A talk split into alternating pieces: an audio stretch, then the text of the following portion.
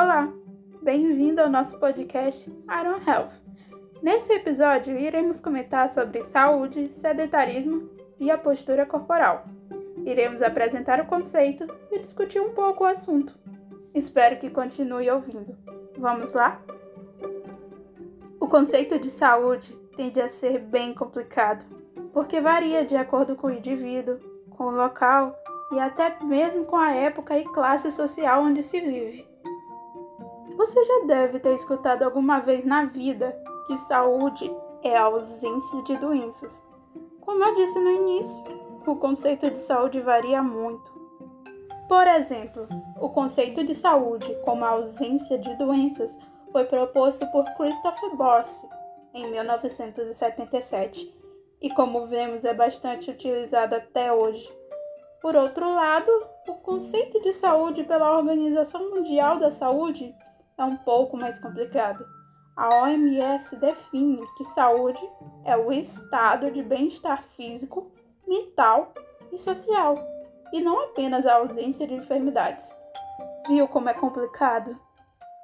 A verdade é que o conceito de saúde é muito complicado de se conceituar, uma vez que bem-estar é um conceito subjetivo que está relacionado ao modo de como o indivíduo percebe sua vida. Algumas formas de manter um bem-estar pleno são as atividades e exercícios físicos, que apesar de aparentarem ser iguais, têm conceitos bem diferentes. A atividade física é todo o movimento que os músculos produzem e que causa um gasto energético acima do que teríamos em repouso. Basicamente, tudo que fazemos quando não estamos descansando. Como, por exemplo, dançar, varrer, descer a escada, levantar para atender o telefone e coisas desse tipo.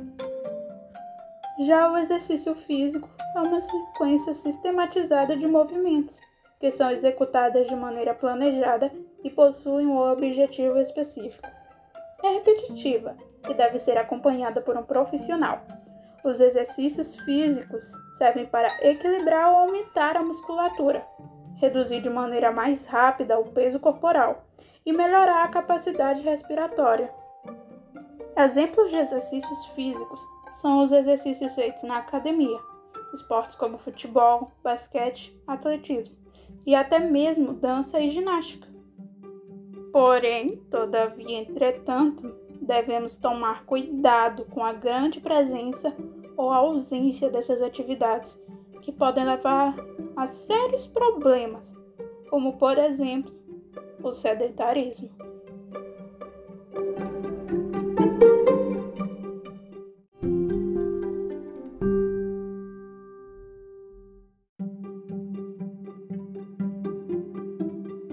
Bom, é, o sedentarismo é uma situação em que o indivíduo não pratica qualquer tipo de atividade física com alguma regularidade.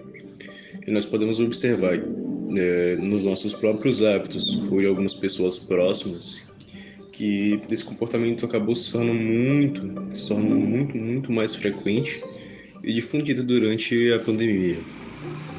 Um, um estudo transversal realizado aqui no Brasil com alguns dados do inquérito de saúde virtual com um vídeo pesquisa de comportamentos. Esse estudo foi conduzido pela Fiocruz em parceria com as universidades, com a Federal de Minas Gerais e Estadual de Campinas. Foi realizado com uma amostra final de aproximadamente 45 mil indivíduos. É, as idades dele, deles é, variaram bastante e vão desde jovens de 18 anos até idosos com 60 ou mais. É, nos resultados dessa pesquisa, foi observado que a prática de atividades físicas realmente se alterou durante a pandemia. Por exemplo, antes da Covid-19, 30,1% dos adultos faziam atividade física suficiente. Durante a pandemia, esse percentual passou a ser apenas 12%, ou seja, aconteceu uma redução de mais de 18% é, de, da atividade física suficiente. É, lembrando que a atividade física não são os exercícios e sim é, atividades que estão inseridas na nossa rotina, como fazer caminhadas, é, correr atrás de um ônibus, por exemplo.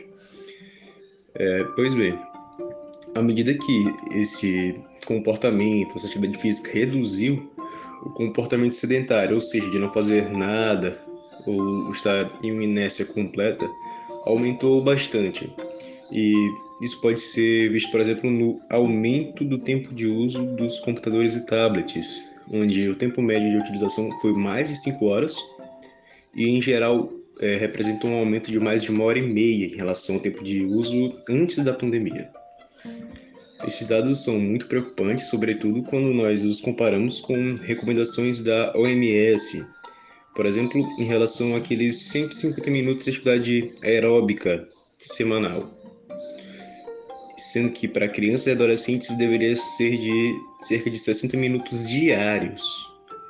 É, nós sabemos que a atividade física, os exercícios físicos, eles são essenciais para a manutenção da boa saúde física e mental. E, é claro, são imprescindíveis para quem leva uma rotina e ainda mais para quem leva uma rotina com muitos comportamentos sedentários, para quem passa muito tempo sentado. Não ter uma rotina de exercícios pode ser e é muito perigoso. Além, é claro, desse problema, é, os problemas de postura, por exemplo, também são muito prejudiciais e são grandes redutores da qualidade de vida. A minha colega Vitória, ela vai discorrer um pouco sobre esse assunto.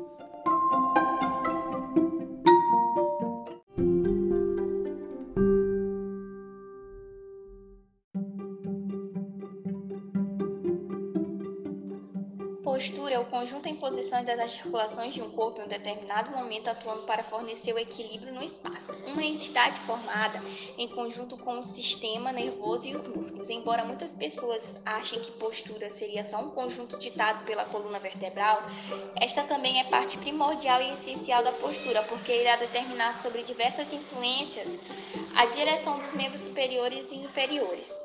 Uma boa postura é a atitude de que uma pessoa assume utilizando menor quantidade de esforço muscular e, ao mesmo tempo, protegendo as estruturas de suporte contra traumas. Manter posturas erradas por um tempo muito grande pode acabar trazendo alterações posturais, ocasionando enrijecimento das articulações vertebrais e o encurtamento de alguns músculos. Esses defeitos estruturais causam várias alterações nas curvaturas normais da coluna vertebral, tornando-as mais vulneráveis às tensões mecânicas e traumas. Alguns exemplos de defeitos que dá na estrutura da curvatura normal da coluna vertebral é a lordose, cifose e a escoliose. A lordose é o aumento anormal da curva lombar, levando a uma situação da lordose lombar anormal, a hiperlordose é, caracteristicamente a dor nas costas em pessoas com aumento da lordose ocorre durante as atividades que envolvem a extensão da coluna lombar, como ficar muito tempo em pé. A flexão do tronco usualmente alivia a dor, então desse jeito as pessoas preferem mais estar sentadas ou deitadas. A lordose é encontrada principalmente em mulheres devido ao uso de saltos altos e à própria postura feminina. A cifose é definida como um aumento anormal da concavidade posterior da coluna vertebral, sendo as causas mais importantes dessa deformidade a má postura e o condicionamento físico insuficiente. A cifose postura ela é muito comum na adolescência, tanto nos meninos, com, que os meninos que são muito altos, geralmente eles ficam assim meio curvados para não aparecer que são tão altos, e as meninas que têm os seios muito grandes, elas ficam curvadas para esconder. Aí já a escoliose é a curvatura lateral da coluna vertebral. Ela meio que fica como se fosse um S. O tratamento fisioterápico usado alongamentos de respiração são essenciais para a melhora do quadro e geralmente é muito comum no período da, da adolescência, pois esse período é onde a progressão do aumento da curvatura da, da, ocorre numa velocidade maior. A prevenção que podemos fazer, é, a coluna ela tem capacidade de armazenar traumas ao longo do tempo, sem apresentar nenhum sintomas. Por isso, quando a dor aparece, é sinal de que sua coluna pode estar em um grau considerável de, de generação de suas estruturas. Se você sente dor nas costas, deve tentar mudar os hábitos errados que produzem lesões nas estruturas de sua coluna. Aquele que passa muitas horas no dia sentado deve saber que ficar sentado em uma posição inadequada é o maior fator causador das dores das costas. Para manter uma boa postura e os músculos flexíveis, é importante fazer diariamente uma série de exercícios de alongamentos.